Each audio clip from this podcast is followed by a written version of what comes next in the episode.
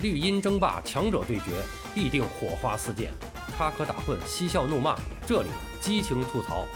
欢迎来到巴多的有声世界，咱们一起聊个球。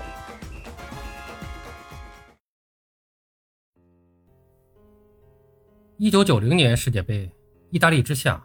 是马拉多纳足球生涯的分水岭。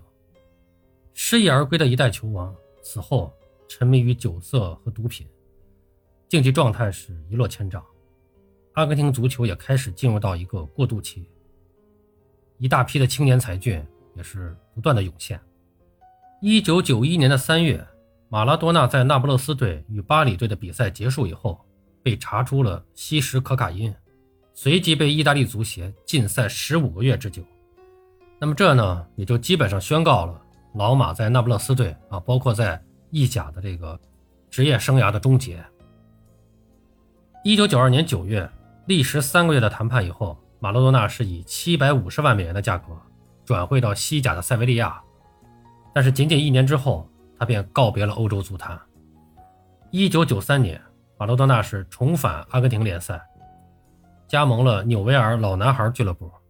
这个时候的老马早已经不是七年前那个风驰电掣将英格兰后防线戏弄于股掌之间的球王了，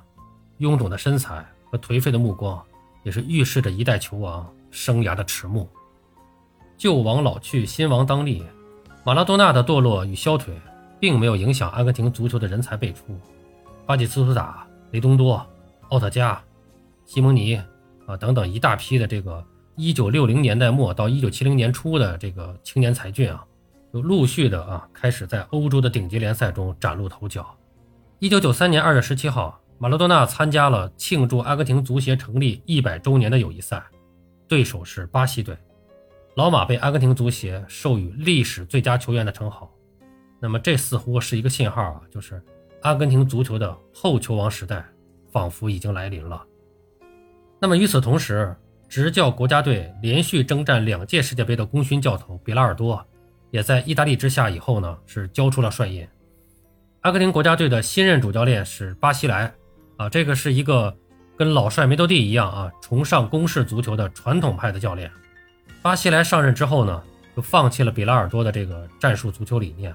阿根廷队是回归了传统风格，高举进攻大旗。巴西莱的起点应该说是足够高啊，因为他手中啊握有一票当打之年的老球员和锋芒毕露的青年才俊。虽然从1991年到1994年，马拉多纳是并没有入选国家队，但是巴西莱呢，还是率领着蓝白军团。连续赢得了1991年和1993年两届美洲杯冠军，啊，那么看上去呢，没有球王压阵啊，这个阿根廷队还是可以在国际足坛兴风作浪的。那么他们已经做好了进入后马洛多纳时代了吗？答案是没有。1994年美国世界杯预选赛上，阿根廷队是险些阴沟翻船，由于智利队当时是被国际足联重罚，呃，禁止参加两届世界杯。所以当时南美区的这个参加世界杯的决赛圈名额只有三点五个，那巴西队呢所在的小组前两名可以直接出线，而阿根廷队所在的小组第二就必须跟大洋洲冠军进行附加赛。蓝白军团的同组对手呢是哥伦比亚、巴拉圭和秘鲁，呃，这本来是一个竞争形势啊，呃比较好的一个小组，应该说整体实力相对于另一组是比较弱的。但是阿根廷队踢的是非常的凶险，最后一轮他们在主场被哥伦比亚是五比零狂扫啊！但好在呢，另外呢，这个秘鲁和巴拉圭的比赛呢，双方战成了平局。那么这样呢，使得阿根廷获得了小组第二，那么也保住了他们晋级的一线希望啊！那但是呢，他们就需要与大洋洲的冠军澳大利亚队来争夺一个世界杯决赛圈的入场券。那么与澳大利亚队的附加赛呢，应该说阿根廷队就已经到了不容有失的危急关头。那么加上刚刚是在主场被哥伦比亚队五比零狂扫，这个时候整个阿根廷啊，这个队员的这个士气啊，整支球队的士气啊都比较低落。那么在这个危急关头啊，这个足协和巴西莱是出面动员马拉多纳出山，呃，已经远离国际大赛啊有两年之久的球王是这样临危受命重回国家队。那么，阿根廷足协呢和巴西莱呢，其实也都明白，呃，马拉多纳已经不复巅峰之勇，但是呢，他在阿根廷足球界的威望极高，又是队中啊很多年轻人的偶像。那么请他回来呢，主要的目的还是为了提升士气。那么但是呢，实际上马拉多纳回归以后的表现，不光是让阿根廷人大吃一惊，也让整个世界都为之一振。啊，应该说他的表现非常的好。马拉多纳不光是在精神上给了全队一种支持，而他自己在中场的组织调度，给阿根廷队的技战术水平的提升，整体队伍的捏合。也是发挥了极其关键的作用。第一场比赛，做客悉尼对阵澳大利亚，正是凭借着马拉多纳的助攻，巴尔博头球建功，是客场一比一战平了澳大利亚队。次回合是遗失布宜诺斯艾利斯，阿根廷队最终是在马拉多纳的带领下一比零获胜，艰难的获得了美国世界杯的出线权。啊，虽然这个晋级之路是跌宕起伏，但是巴西来的球队啊。在世界杯前，这个阵容啊实际上是相当齐整的，既有上届世界杯的主力马拉多纳、卡尼基亚、圣西尼，还有包括戈耶切亚，也有年轻的巴蒂斯图塔、雷东多、奥尔特加，呃，还有西蒙尼啊等等，可以说是老中青三代云集，年龄结构层次分明。这个蓝白军团呢，也是踢出了久违的华丽足球，可以说他们的进攻也是行云流水，赏心悦目。那么，阿根廷队在世界杯的分组抽签中呢，他们是跟尼日利亚队、保加利亚队和希腊队分在了 D 组。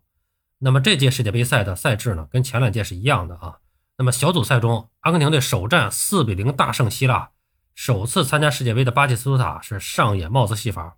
在比赛中一番连续的团队配合之后，马拉多纳在禁区外的一记左脚劲射扩大了比分。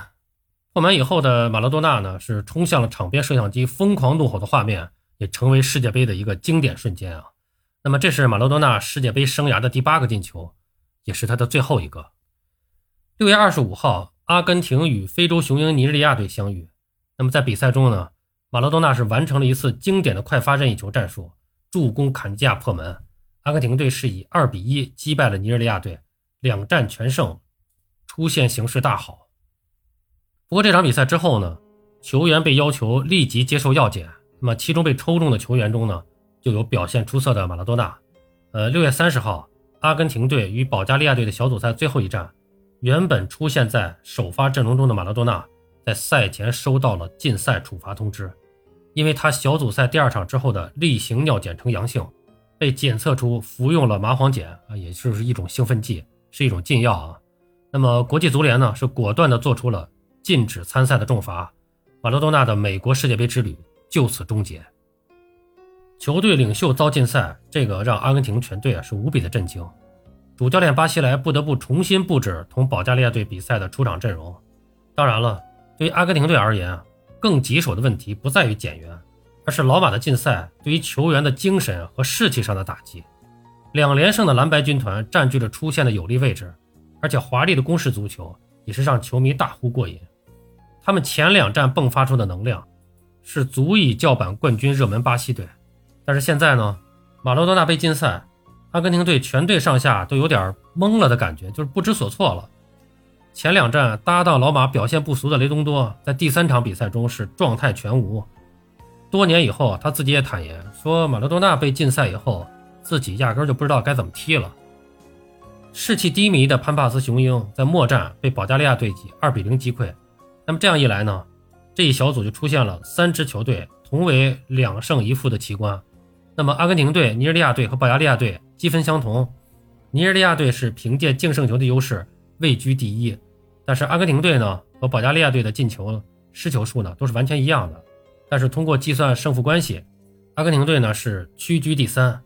那么好在呢，阿根廷队在六个小组里面的第三名中呢是占据最佳，哎，他们是还是惊险的晋级了十六强。呃，遇到的对手呢是罗马尼亚，马拉多纳禁赛风波的影响依然在考验着阿根廷队。他们在八分之一决赛中呢是以二比三被罗马尼亚队是击败了。呃，巴蒂呢是打进了一粒点球，巴尔博呢也是收获了一粒进球。那么阿根廷队在一九九四年世界杯上的征程就此结束。从惊险进入决赛圈到小组赛前两战大放异彩，再到马拉多纳禁赛以后，全队状态一落千丈。阿根廷队的美国世界杯经历犹如过山车一样，一代球王马拉多纳的世界杯之旅也是以一种极其不光彩的方式谢幕了。随之终结的还有他的国家队生涯。一九九四年之后，阿根廷足球是正式进入后马拉多纳时代。潘帕斯雄鹰是依旧高傲的飞翔，但华彩已逝，复兴之路任重而道远。好了，朋友们，今天咱们就聊到这儿，感谢您的收听。您有什么想和巴多交流的，咱们评论区见。欢迎收听、订阅、评论、转发。